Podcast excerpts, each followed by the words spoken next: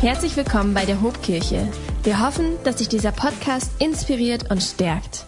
Schön euch zu sehen. Wir wollen miteinander in das Wort Gottes hineingehen und, und äh, ja, ich habe mich so gefreut, an diesem Morgen hier zu predigen, beziehungsweise überhaupt zu uns als Kirche zu predigen. Normalerweise ist es ja so, dass der Auftakt einer neuen Season ja so platziert ist, dass äh, ich irgendwie per Videostream an, an, an alle Campusse komme. Und das ist tatsächlich so, durch die Verschiebung der Gottesdienstzeiten ergibt es sich, dass ich fast an allen Campussen live predigen kann. Von daher habe ich heute noch Großes vor. Also wer mich gleich nach Bremerhaven begleiten möchte, darf das gerne tun.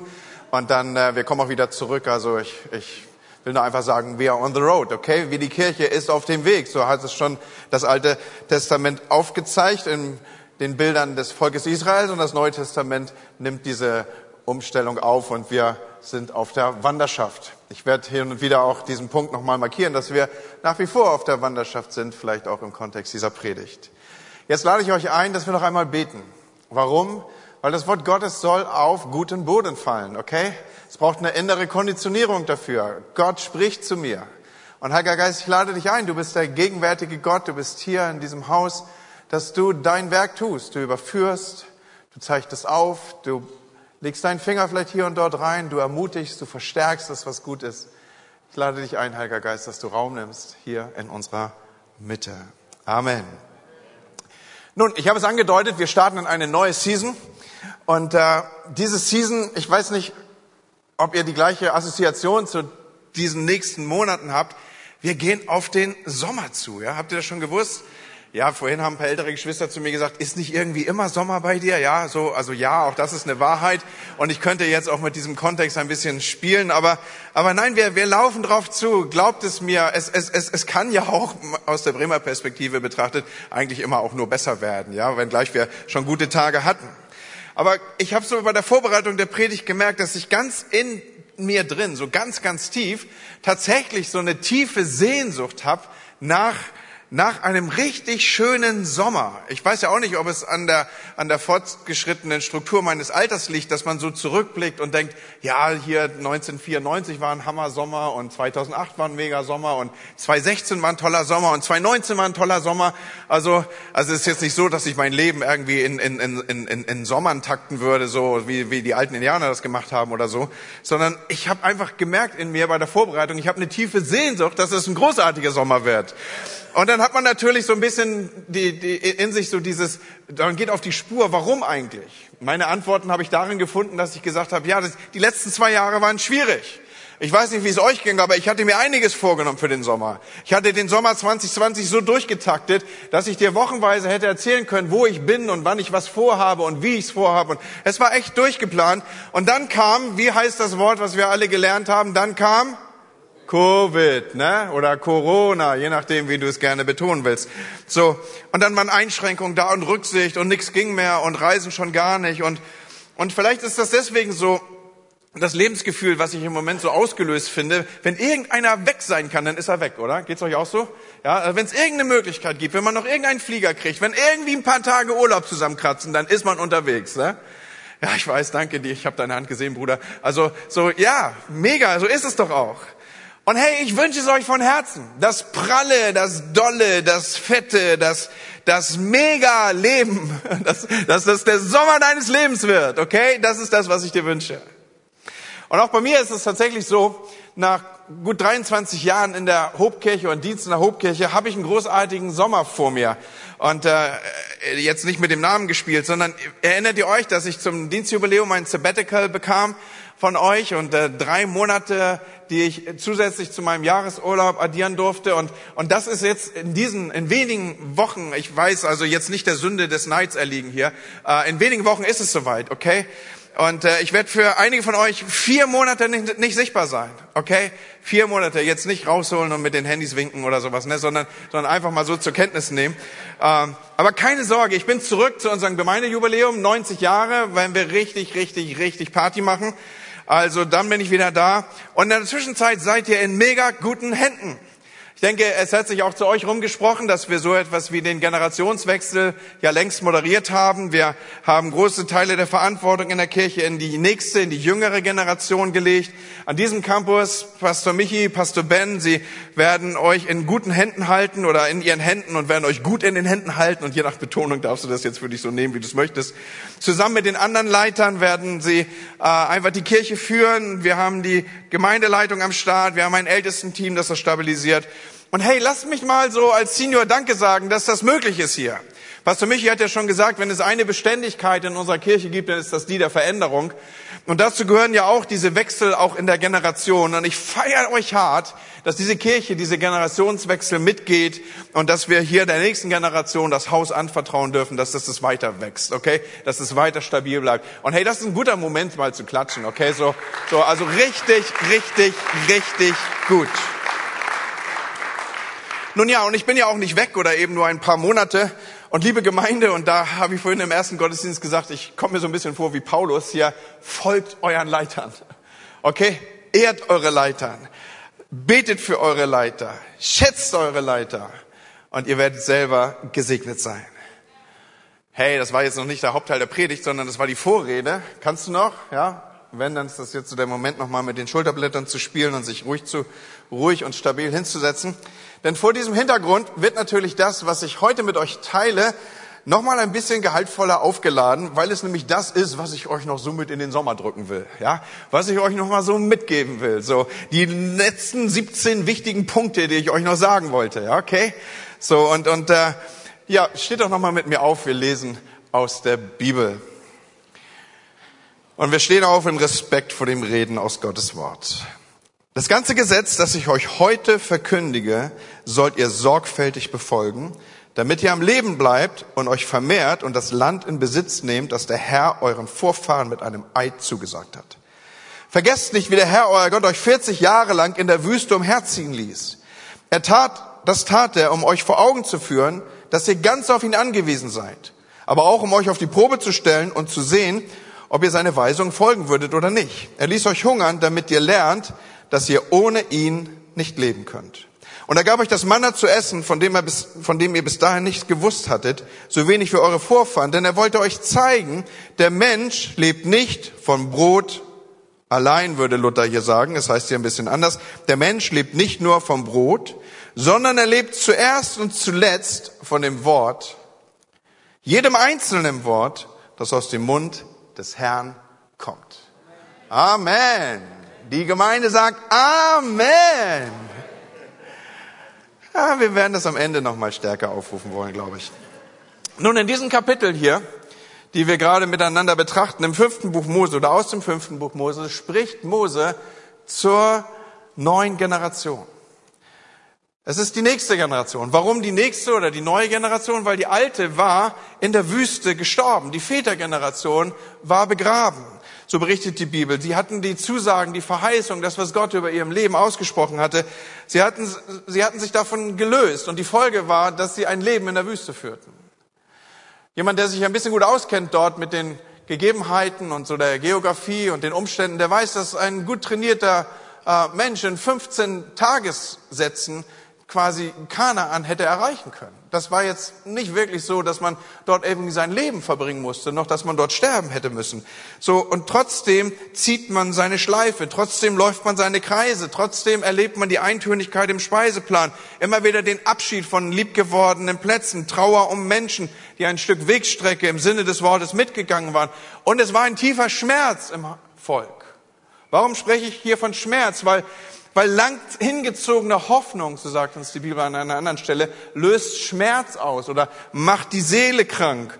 Und das hier dürfen wir getrost aufrufen in diesem Zusammenhang, denn diese Generation war ja mal aufgebrochen, um das Land Kanaan zu sehen. Und jetzt stellte sich diese Hoffnung und diese Vision, diese Perspektive und dieser Traum nicht ein. Und irgendwann stirbt man schließlich in der Wüste und wird begraben. Zu diesen Kindern oder den Kindern dieser Generation spricht Mose jetzt diese Worte. Und klar, die Kinder hatten alles mitbekommen. Die waren so manche Schleife gelaufen. Ihr wisst selber, wie das ist, wenn man mit Kindern unterwegs ist. Du hast noch nicht den Parkplatz verlassen. Da hörst du von hinten schon die Frage, sind wir bald da? Und eine Kurve weiter wollen sie was zu essen haben und dann musst du irgendwie, siehst du irgendwie diese, diese amerikanischen Spezialitätenrestaurants und dann will man dort Halt machen und all diese Dinge. Ja, das war ja damals nicht viel anders. Die sind manche Schleife mitgelaufen, die haben einfach gesehen, dass da, da waren wir doch schon mal und, und, und dann erleben sie noch das mit, was, was ihre Eltern auch an innerer Wanderschaft laufen müssen. Sie, sie sterben ja nicht nur sprichwörtlich, sondern auch im übertragenen Sinne. Wenn du realisierst, dass deine Träume, deine Hoffnungen, deine Wünsche und Sehnsüchte sich nicht einstellen, dann stirbt eigentlich jeden Tag ein kleiner Teil von dir. Und auch das haben die Eltern erlebt und die Kinder haben es beobachten müssen. Und Freunde, mit diesem Wissen, mit diesem, mit diesem Blick auf diese Textstelle, die wir gerade miteinander geteilt haben, da lädt sich dieser Text nochmal inhaltsschwer auf, oder? Da bekommt man diese folgenschwere Bedeutung und man, man nimmt auf einmal wahr, warum Mose die ersten Worte hier so ansteuert, dass er sagt, hey, das, was ich jetzt sage, hört mir gut zu. Warum? Damit ihr am Leben bleibt. Mose wollte sicher gehen, dass, dass die Generation, die er jetzt vor sich hat, die Leute, die, die jetzt um ihn gestellt sind, dass die leben. Und er zeigt ihnen hier einen folgenschweren Zusammenhang auf. Er sagt, vergesst nicht, warum der Herr euch 40 Jahre lang in der Wüste umherziehen ließ. Damit ihr wisst, lernt, erkennt, dass ihr ohne ihn nicht leben könnt. Und das Zweite, was hier krass zum Ausdruck kommt, und ich finde das mega, wie, wie Mose hier auf den Punkt kommt, er, er sagt, er ließ euch hungern, damit ihr das erkennt. Er, er gab euch das Manna, damit ihr realisiert, ihr lebt nicht nur vom Brot und Steak und feinen Rippchen und Spinat oder Brokkoli oder was immer du da so einfilmst, sondern von dem Wort Gottes, von dem, was der Herr zu dir sagt, von dem, was du hörst, was aus seinem Mund kommt. Und Leute, ich weiß auch, ich bin nicht Mose, nicht mal ansatzweise, aber ich bin euer Pastor, okay? Und, und, und, und jetzt will ich euch auch was für hier lassen, so für den Sommer, in den Sommer rein. Ich, ich will euch sagen, genießt das Leben. Macht Party volle Lotte, ja? So, habt eine Mega-Season. Mai, Juni, Juli und dann bremsen wir wieder ein bisschen ab. Ihr kennt die Taktung unserer Kirche, ja? Richtig Gas geben jetzt. Richtig Gas geben. Den Sommer eures Lebens. Lebt das Leben. Aber vergesst nicht, dass ihr ohne ihn nicht leben könnt. Und dass der Mensch zuerst und zuletzt von dem Wort lebt, das aus Gottes Mund kommt.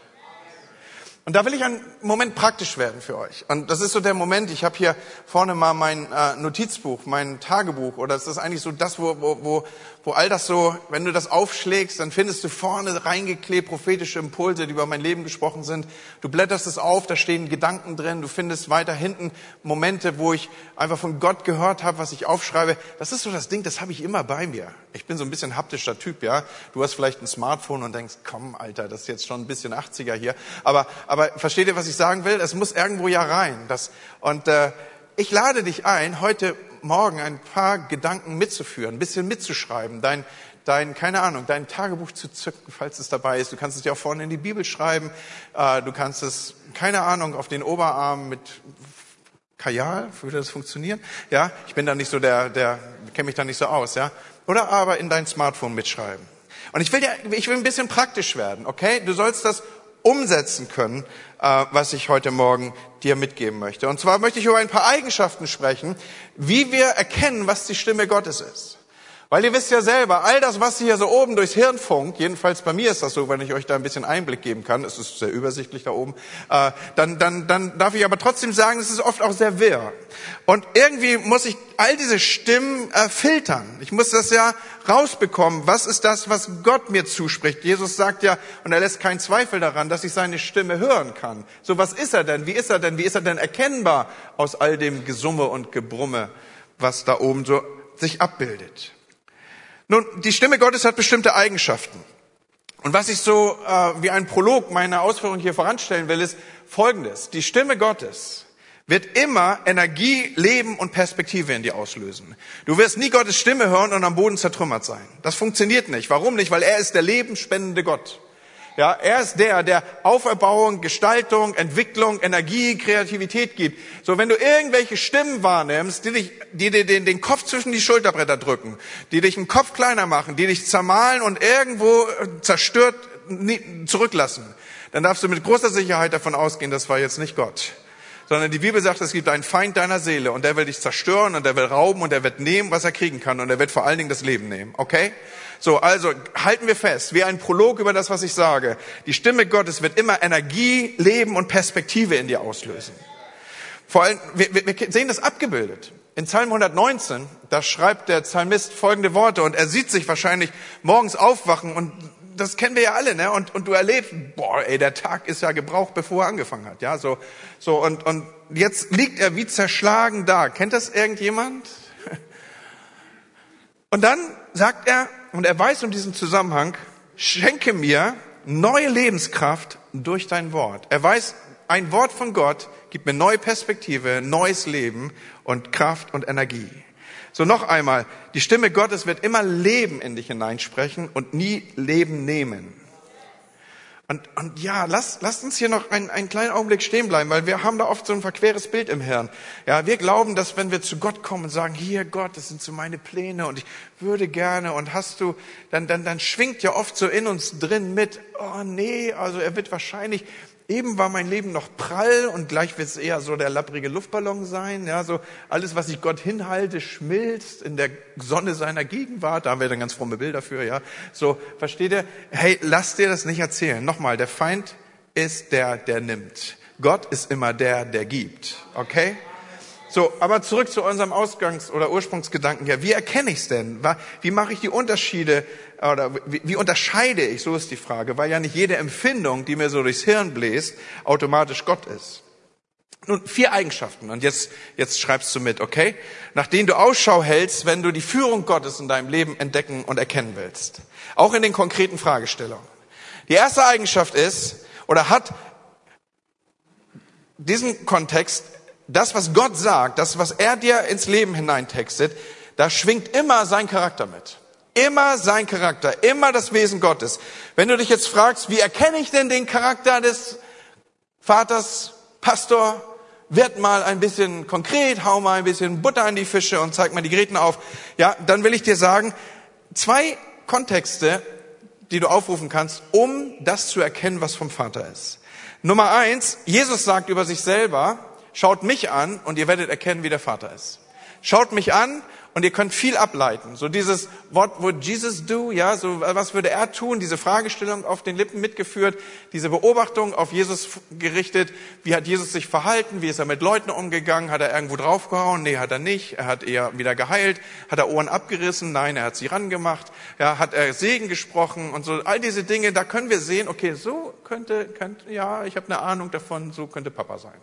Okay? Und das zweite, was wir als Bild bekommen, ist, dass Jesus von sich selber sagt, eben, ich lasse euch nicht als Weisen zurück, ich komme ja wieder, nur anders, eben in der Person des Heiligen Geistes. Und so können wir also an dem, an dem kontextlichen Geschehen von Jesus und an dem, was sich um den Heiligen Geist herum abbildet, können wir erkennen und Rückschlüsse führen auf das, wie Gott ist und wie sein Wesen und sein Charakter ist. Paulus, er benutzt diesen, diesen Zusammenhang, als er über den Heiligen Geist spricht. Er, er äh, sagt zum Beispiel oder benutzt hier die, die, die, den Vergleich zu einer Frucht. So, vielleicht nochmal wirklich so für uns niedergebrochen. Woran erkennt man einen Apfelbaum? Hallo? An den? An den Äpfeln. Woran erkennt man einen Kirschbaum? Ja, genau. Und genau, genau diesen Zusammenhang stellt Paulus her, wenn er von der Frucht des Geistes spricht. Er sagt, von der Frucht kannst du auf den Baum schließen. Versteht ihr, was ich damit meine? Also von dem, was du dort siehst, kannst du auf den Charakter zurückschließen. Weil nicht vergessen, der Heilige Geist ist Gott. Ja? Und so sagt er eben, die Frucht des Geistes ist Liebe, Freude, Friede, Geduld, Freundlichkeit, Güte, Treue, Rücksichtnahme, Selbstbeherrschung. So Paulus sagt also mit anderen Worten, wenn irgendetwas vom Heiligen Geist in dein Leben gewirkt ist, dann wird es etwas mit diesen Dingen zu tun haben, die ich hier gerade zum Aufruf bringe. Es wird irgendetwas mit Liebe, irgendetwas mit Freude, irgendetwas mit Frieden, irgendetwas mit Geduld, irgendetwas mit Selbstbeherrschung, mit Rücksichtnahme zu tun haben. Und jetzt wenden wir das nochmal ganz konkret an. Wenn du dich also das nächste Mal fragst, welche und was aus diesen vielen Stimmen in deinem Kopf das Reden Gottes sein könnte, welche der inneren Impulse, die du in dir wahrnimmst, dann leg mal die Folie dieser Eigenschaften über diese inneren Ansätze. Und dann fragst du dich, was von dem würde in mir Frieden hervorbringen? Was würde Selbstbeherrschung? Was würde Rücksichtnahme? Was würde Freude und was auch immer hervorbringen? Und so kannst du das filtern, was Gott redet und du sagst, okay, das hat was damit zu tun. Es könnte sein, dass die, dass die Frucht was mit dem Baum zu tun hat. Okay? Das zweite, was ich dir mitgebe, um herauszufiltern, was ist das Reden Gottes an mich, ist Konstanz. So, wenn Gott spricht, dann gibt es in der Regel so etwas wie einen roten Faden in dem, was er spricht und schon gesprochen hat. Warum? Weil Gott ändert sich nicht. Er führt dich nicht zickzack und sprunghaft morgen hier und übermorgen da lang. Lass mich das auch versuchen, in ein Beispiel zu kleiden. So, wenn Gott dich, ehe du warst, gedacht hat, davon spricht die Bibel. Er hat dich begabt, zum Beispiel damit, dass du total schwierige Dinge einfach erklären kannst. Er hat dir einen Studienplatz gegeben, dass du jetzt Lehrer oder Lehrerin bist. Und er, er hat die Umstände so gestaltet, dass du das Vorrecht hast, dass du verbeamtet bist, weil Gott Gestalter seines Reiches an den Schlüsselstellen für die nächste Generation haben möchte. Wenn Gott also das als Lebensfaden in dein Leben hineingewoben hat, dann wirst du nicht morgen früh aufwachen und Gottes Stimme in der Weise hören, als dass er dir sagt, go to irgendeinem Schiff und in diesem Schiff wirst du unten im Maschinenraum fortan Öl auffüllen. Das macht keinen Sinn, Leute. Okay? Versteht ihr, was ich sagen will? So, also da wird sich so etwas wie ein roter Faden in dem Reden Gottes in Bezug auf dein Leben abbilden. Es wird sich durchziehen. Und es werden immer gleiche Impulse sich vielleicht wie eine Kette oder eine Perlenkette und dieserlei Inhalte aneinander rein. So das zweite, auf das du achtest, um rauszukriegen, ist das Reden von Gott an mich und für mich, liegt eine Konstanz in dem, was ich hier gerade wahrnehme. Das dritte ist relativ easy. Wenn Gott sich nicht ändert, dann wird sich auch sein Reden zu dir nicht substanziell von dem unterscheiden, was er sonst so erzählt. Und was er sonst so erzählt, das kannst du in der Bibel lesen, weil Gott hat sich geoffenbart durch die Bibel beziehungsweise durch die Geschichten der Bibel, das, was wir dort lesen in Bezug auf das Volk Israel, wie sie dort von ihm Begleitung finden. Und er hat sich in unüberbiegbarer Weise in Jesus und in seinem Wirken auf dieser Erde offenbart. Und davon lesen wir in der Bibel. Also wenn du Rückschlüsse ziehen möchtest zu dem, was könnte, wie könnte, was hat Gott sowieso schon gesagt, dann wirst du in der Bibel gegründet sein müssen. Du wirst sie lesen müssen und du wirst das innerlich abgleichen müssen, was du hörst zu dem, was du dort liest. Und wenn du heute Nachmittag irgendwie aus deinem Mittagsschlaf erwachst und der Herr spricht zu dir, verlass deine Frau und heirate 14 andere, dann solltest du gründlich nach der Bibelstelle suchen, die das sichtbar macht. Und jetzt nicht bitte mit Salomo kommen, ja, weil der ist am Ende im Okkultismus gelandet und im Übrigen hat er das nie von Gott gehört, das hat er selber gemacht. Ja? Also vielleicht halten wir da auch mal ein bisschen die Kirche im Dorf. Ich will damit nur sagen, das muss sich irgendwie abgleichen. Was ein Stress, war 800 Frauen, also ist ja, wo die Gedanken halt so hingehen dann, ne? Salomo war schon, ich meine, das war schon ein spezieller Typ, oder? Herr, jede Frau ist kostbar. Nächsten Mond, Sonntag feiern wir Muttertag. Also, also nicht, dass hier irgendeiner das als, als etwas Falsches versteht. Ich ehre und schätze euch an der Stelle. Aber aber 800 ist schon eine Hausnummer, oder? Okay, das ist ja der Gottesdienst, der gerade nicht aufgenommen wird. Da kann man ja mal so ein bisschen von der Seele sprechen. Ne? Ich bin dankbar für meine Frau. Schatz, ich liebe dich. Es ist großartig mit dir. Hammer. Du bist toll.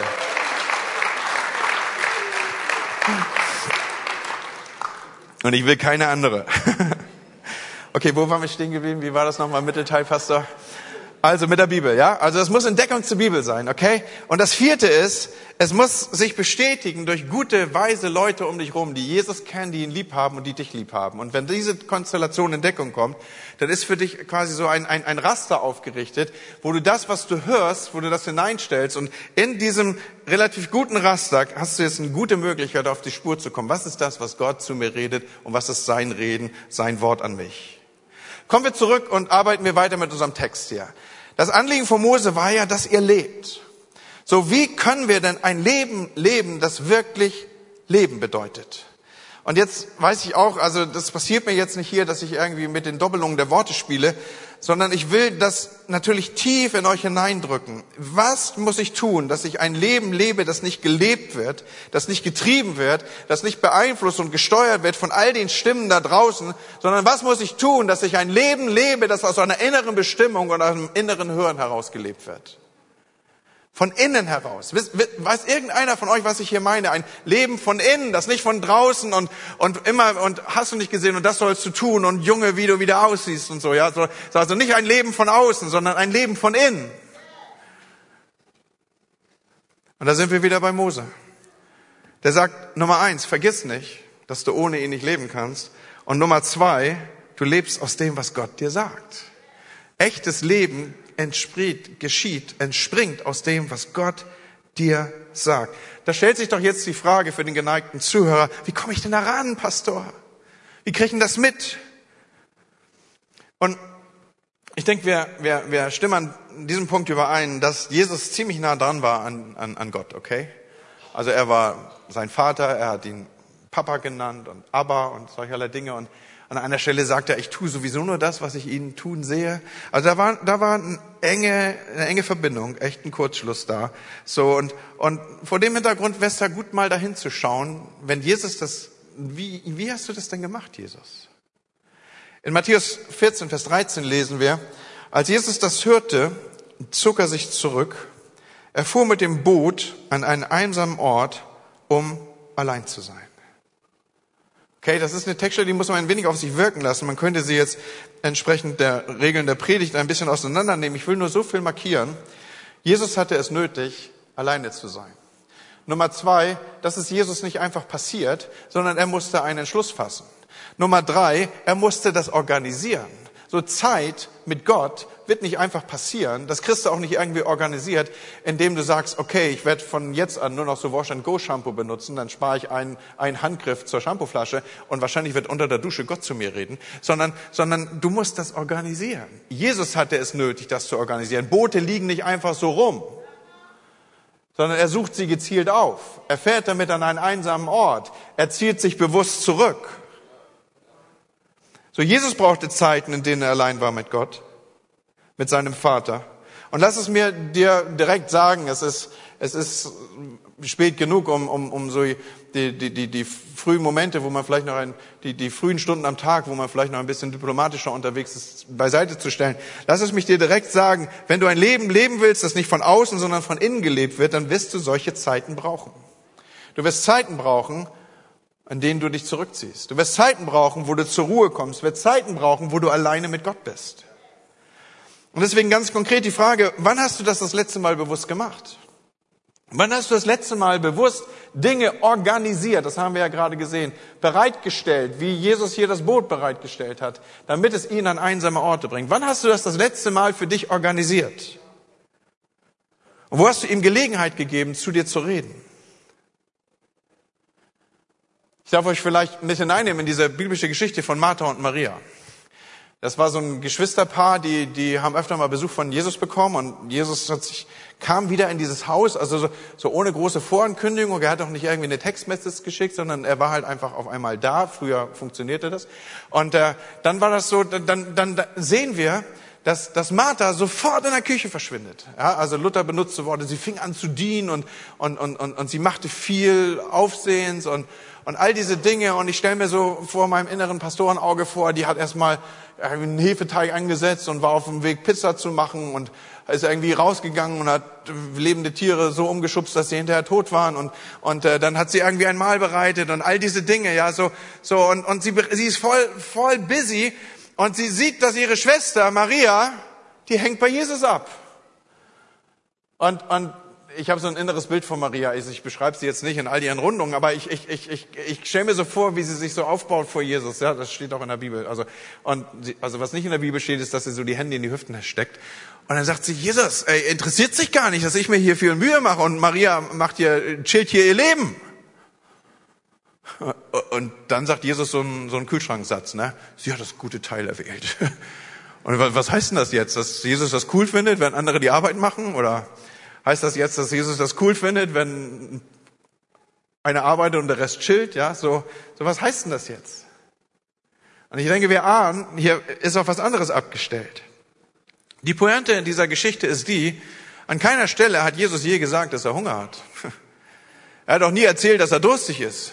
Vielleicht wollte er einfach nur, ihr kennt das ja so wie Loriot, ich will hier einfach nur sitzen. Und um ihn herum sprang erstmal alles rum, ja. Zumindest Martha und die ganzen Martha-Seelen. So, und, und lass mich den Punkt markieren. Manchmal verplappert man sich ja auch ein bisschen als Pastor, ja. Martha hat nie gefragt, was Jesus überhaupt will. Sie hat nie den Kontakt zu ihm gesucht. Sie hat nie in irgendeiner Weise versucht, mit ihm zu interagieren. Sie hat versucht, ihn durch, durch, durch Geschäftigkeit zu beeindrucken. Sie, sie, sie, und, und lass mich den Punkt machen. Bevor Jesus deine Hände und deine Füße haben will, okay, hast du das? Bevor Jesus deine Hände und deine Füße haben will, will er zuerst dein Ohr und dein Herz. Okay? Nochmal, bevor er deine Hände und Füße haben will, will er zuvor dein Ohr und dein Herz. Bevor du ihm dienst, will er dir dienen. Und echt, Leute, was wollen, was wollen wir denn geben, wenn wir nicht gehört haben? Was wollen wir denn weitergeben, wenn uns nicht die Hände gefüllt sind? Und einer der Hauptgründe dafür ist, dass wir uns stumpf nicht die Zeit nehmen oder den Raum gestalten für diese Momente, wo Jesus uns dienen will. Und an der Stelle vielleicht ein paar Tipps, ja. So, bleib dran. Also wenn du sagst, okay, äh, morgen früh fange ich gleich damit an, dann nicht gleich wie John Joe um 4 Uhr oder so. Ne? So soll da Leute geben, die um die Zeit aufstehen. Ich auch, aber höchstens um aufs Klo zu gehen, ja. So, aber aber nicht, nicht so so random Sachen machen, sondern sondern such dir eine Zeit, wo du das gut organisieren kannst. Und dann bleib dran. Dir wird nie mehr Stumpfsinn in den Kopf kommen, als in den Momenten, wo du dich bewusst auf Jesus konzentrieren willst. Ist so, ja. Dir wird einfallen, wo du irgendwas vergessen hast. Du wirst auf einmal wissen, wo der Gartenschlüssel ist. Du wirst dich daran erinnern, dass du doch noch eine Brille irgendwo im Auto hattest und so. All diese Dinge. Also man, wenn man gut organisiert ist, kann man diesen Moment auch gezielt ausnutzen, ne, falls man mal was vergessen hat tagsüber. Aber jetzt bin ich ja wieder bei dem, was ich euch mitgeben will. So, bleibt dran. Das, dieser, dieser Sturm von Gedanken, der legt sich nach einer Weile. Du musst quasi lernen, in die Stille zu kommen. Und dann, im ersten Gottesdienst habe ich gesagt, dann halt mal die Klappe. Sag mal einfach nix. Denk mal einfach nix. Also wir Männer, wir können das einfacher vielleicht, aber, aber versteh dir, was ich meine? Ich will, ich will, dass du nichts sagst, dass du hörst, dass du zuhörst. Und dann, dann wird irgendwas in deinen Kopf kommen und das fängst du an aufzuschreiben. Deswegen habe ich so dies, wenn, wenn ich meine Zeit, meine stille Zeit mache, habe ich eigentlich immer was zu schreiben dabei. Und dann schreibst du das auf, ohne dass du das gleich bewertest. Einmal nur aufschreiben. Prüfen kannst du das später. Ich habe dir ja eben so vier Erkennungs- und Kriterien mitgegeben. Und dann, was, was wird dann aufsteigen in dir? Auf einmal wirst du vielleicht einen Song oder du wirst, du wirst an irgendeine Liedphrase erinnert oder irgendein Lied. Fängt doch mal an. Oder, oder ein Bibelvers kommt dir in den Sinn. Oder ein Wort oder ein Name oder, oder eine Person und du denkst, echt, habe ich ja schon lange nicht mehr der könnte ich mal was schreiben. Manchmal so ein Blitzgedanke. Und hey, worauf will ich hinaus? Ich, ich will, dass du es ausprobierst. Ich will, dass du das in den nächsten Monaten ausprobierst. In dieser Season, auf die wir zulaufen. Und dann, und dann treffen wir uns vielleicht nach dieser Season wieder und du erzählst mir, wie es war, okay? So, aus meiner Perspektive. Kirche, Church, Volk, keine Ahnung. Es gibt keine aus meiner Erfahrung, es gibt keinen anderen Weg, um aus dem Inneren zu leben. Ehrlich nicht. Es gibt keinen anderen Weg. Und ge gehen wir nochmal gedanklich zu Maria. Maria saß ja, so berichtet uns die Bibel, einfach nur zu den Füßen von Jesus. Und lass es mich mal so ein bisschen auslegen. Die, die saß da einfach nur so rum. Maria hatte keine Fragen. Und infolgedessen hat sie auch nicht gewartet darauf, dass irgendeine Antwort kommen würde. Sie, war, sie hatte keine Agenda mit Jesus. Versteht ihr den Punkt? Sie, sie war einfach nur da. So, sie wusste, Jesus ist in the house und sie wollte bei ihm sein. Und, und Leute, da liegt ein Geheimnis in diesen Dingen, die ich hier sage. Denn das, was uns im innersten Leben gibt, das, was uns im innersten Leben gibt, dieses Leben, ja, soll ich mal so sagen, dieses Leben, nach dem du dich sehnst, das so fern ist von dem Getriebensein, fern ist von dem, was andere meinen, dass du tun könntest und solltest und auch noch hast. Und so dieses, dieses innerste Leben, nach dem du dich so sehr sehnst. Im tiefsten Inneren unseres Seins. sind es nicht die Antworten, die wir finden, sondern dieses Leben finden wir einfach nur in der Gegenwart von Jesus und in den Zeiten, die wir in seiner Gegenwart verbringen. Hey, ist mir ein ganz wichtiger Punkt. Nicht das, was er dir sagt oder die, die, diese, ich, ich weiß, ich gehe über das hinaus, wie ich es eingeleitet habe hier. Aber am Ende ist es nicht mal sein Reden, es ist stumpf seine Gegenwart. Und das hatte Maria irgendwie gecheckt, oder? Als sie dort zu den Füßen von Jesus sitzt.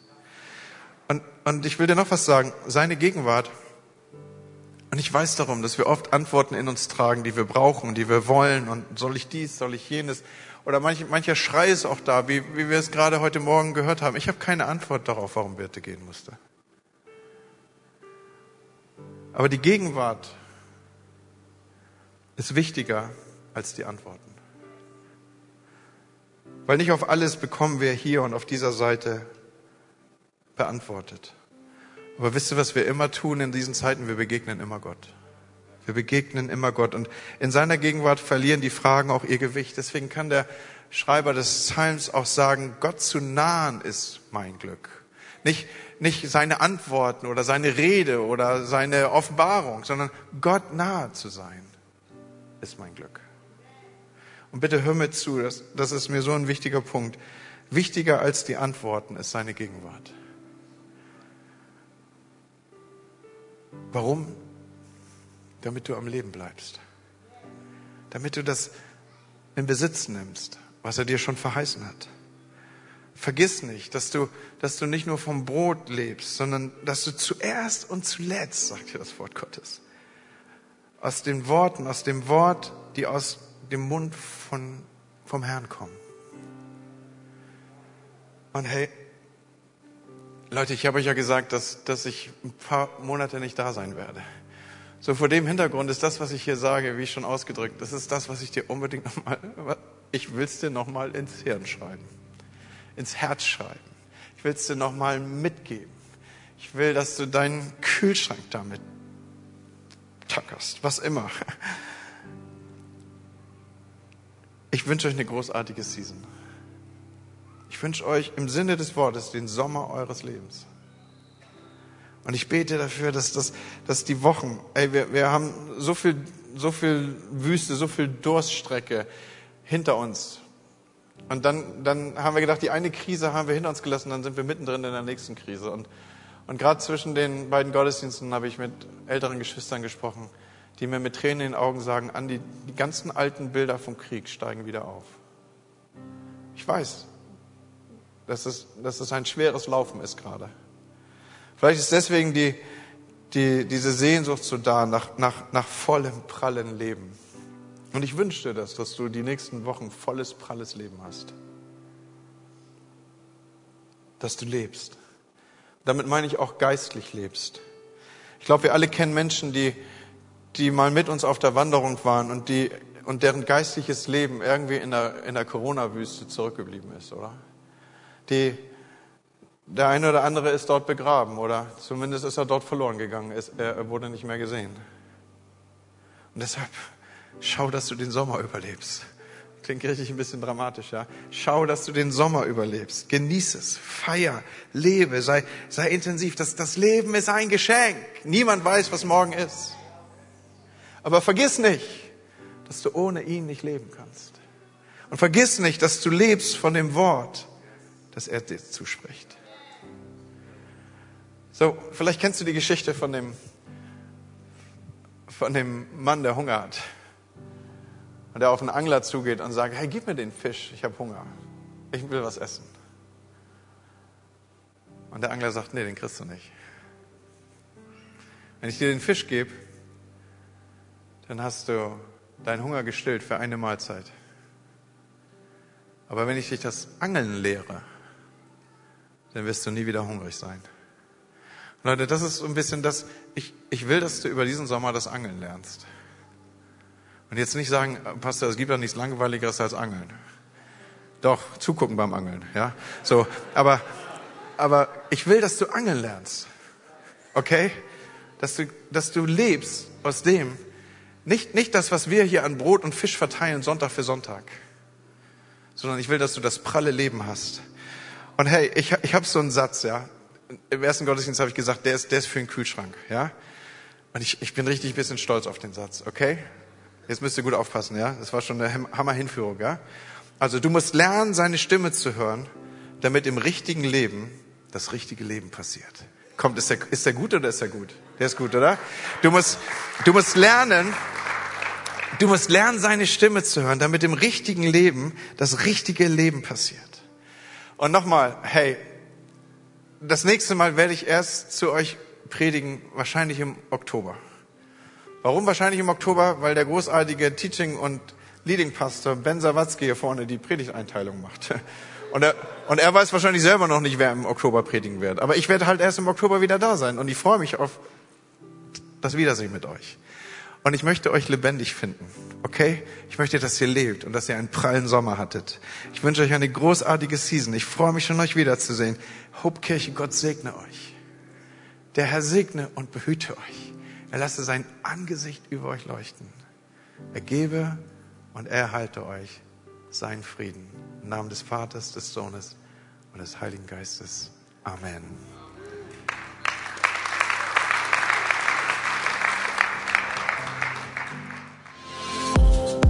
Wenn dich dieser Podcast gesegnet hat, würden wir gern deine Geschichte hören. Schreib uns doch unter hallo@ho.de oder noch besser, schau einfach mal persönlich bei uns vorbei. Wir freuen uns auf dich.